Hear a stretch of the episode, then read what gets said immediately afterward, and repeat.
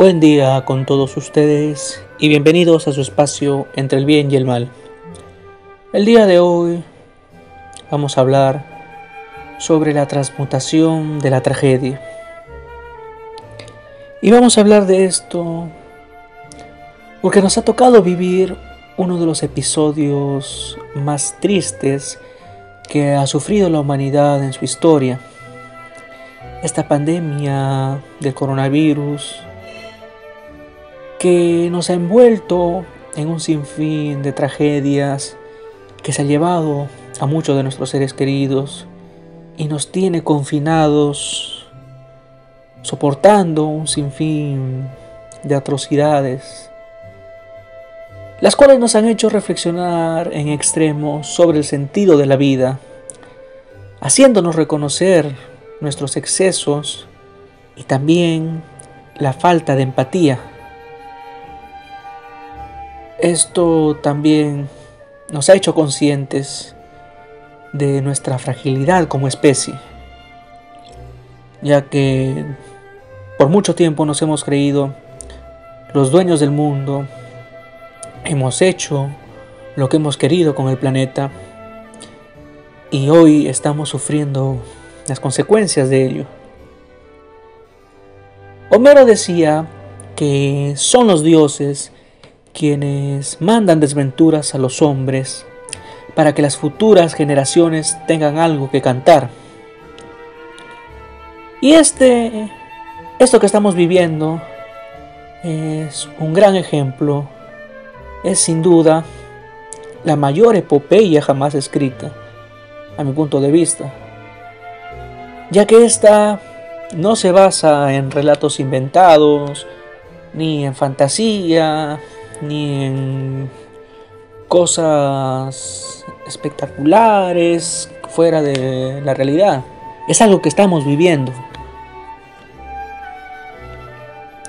Pero así como experimentamos la desgracia colectiva, es natural también que cada uno de nosotros se tenga que alzar en armas en un conflicto contra uno mismo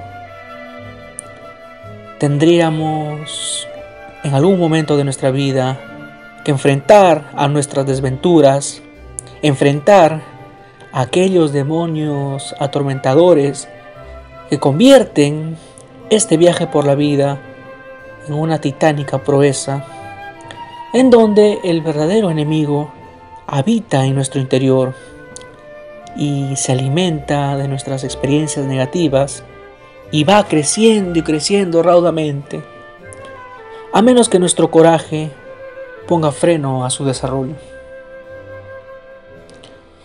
Esto me permite dar inicio y hablar de un personaje a quien admiro muchísimo.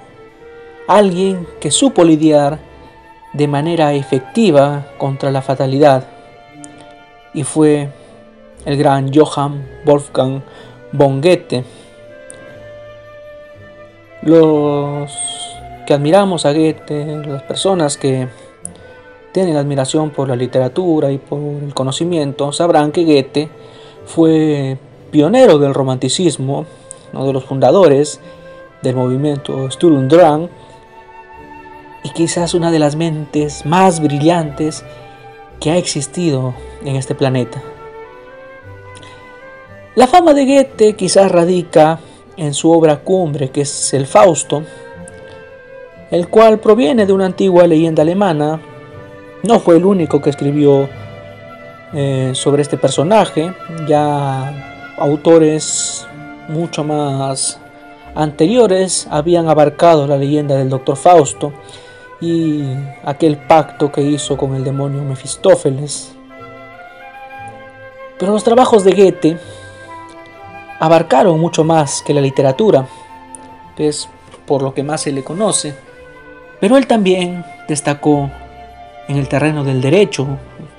Su principal formación fue la, fue la jurisprudencia, la abogacía, pero posteriormente decidió abarcar también el terreno de lo natural, considerado un naturalista de su época, y Estudió con profundidad la física, la química. En el terreno de la biología fue bastante destacado sus trabajos en botánica y también en la zoología. En, en cuanto a la zoología, se utiliza hoy las abreviaturas de Goethe y que se emplean para indicar algunas categorías taxonómicas. Esta, y esta también es utilizada en la clasificación de plantas.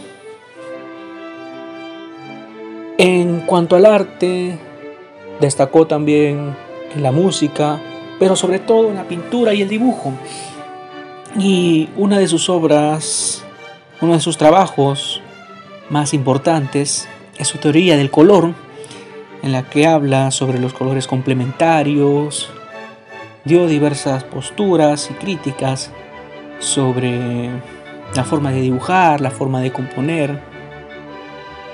Estudió también la mineralogía, también algunos trabajos sobre teología y en fin muchas otras disciplinas que lo convirtieron en un erudito de su época.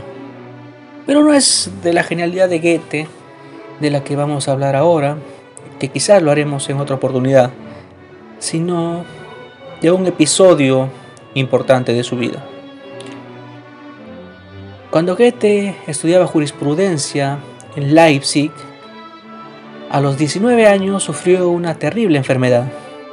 No se especifica cuál fue, pero se sabe que esta le obligó a abandonar la carrera por un par de años, la cual en 1770 pudo retomar pero ahora en la ciudad de Estrasburgo.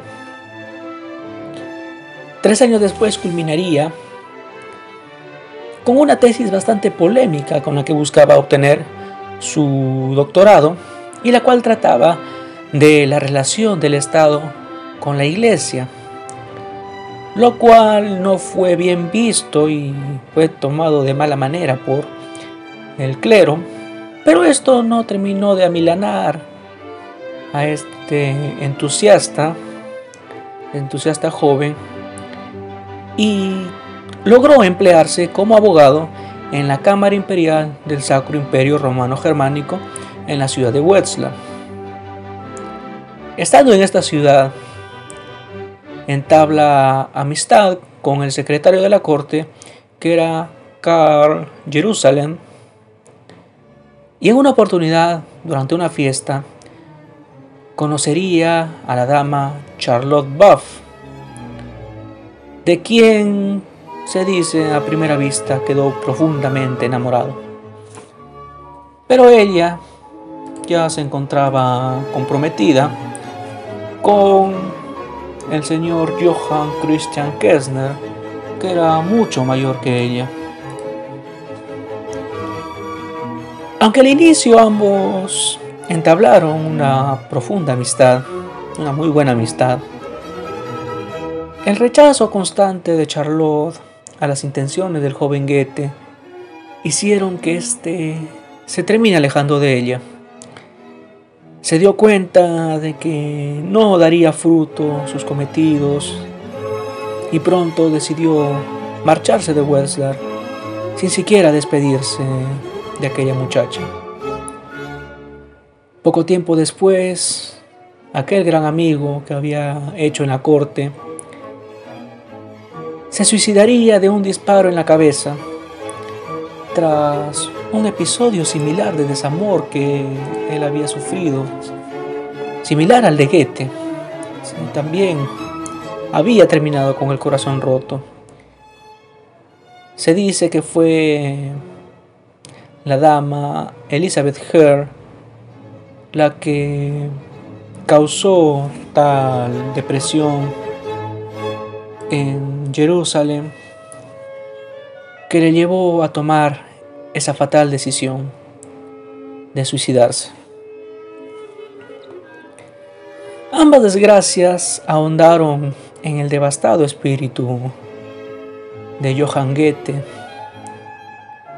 quien, viéndose sumido en una profunda depresión, decidió transformar aquel sentimiento de desdicha en una forma de escape a sus intenciones autodestructivas, hecho que le llevaría a escribir Las cuitas del joven Werther.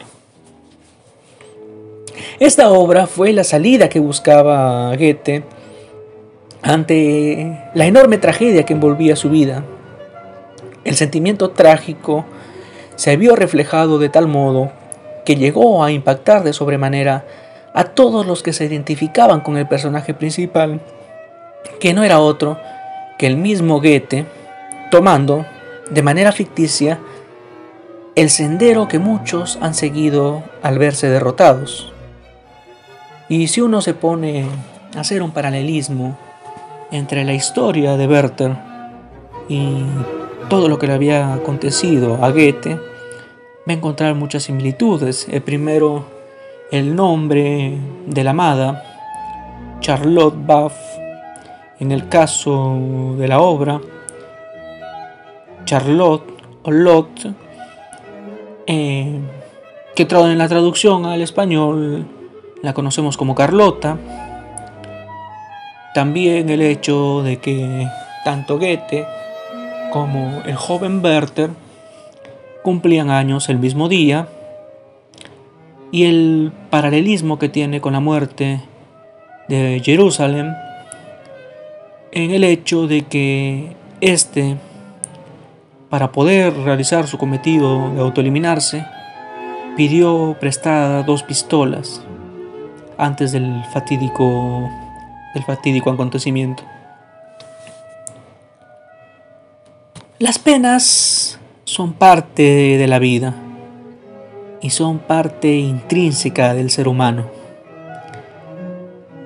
Pero a pesar de toda la desgracia y la desdicha, a pesar de todo el infortunio que podamos vivir, es también misión de cada uno saber sortearlas, saber lidiar con ellas y saber vencerlas. Buscar la manera de evitar que se apoderen de nuestro espíritu y nos destruyan. Depende mucho de nosotros vencer nuestros tormentos y encontrar la fórmula que logre transmutar el infortunio de la vida en arte. Bien, eso ha sido todo por hoy. Agradecemos mucho a los que nos vienen siguiendo. Suscríbanse a nuestros canales de podcast y YouTube y esperamos vernos en una siguiente oportunidad. Hasta la próxima.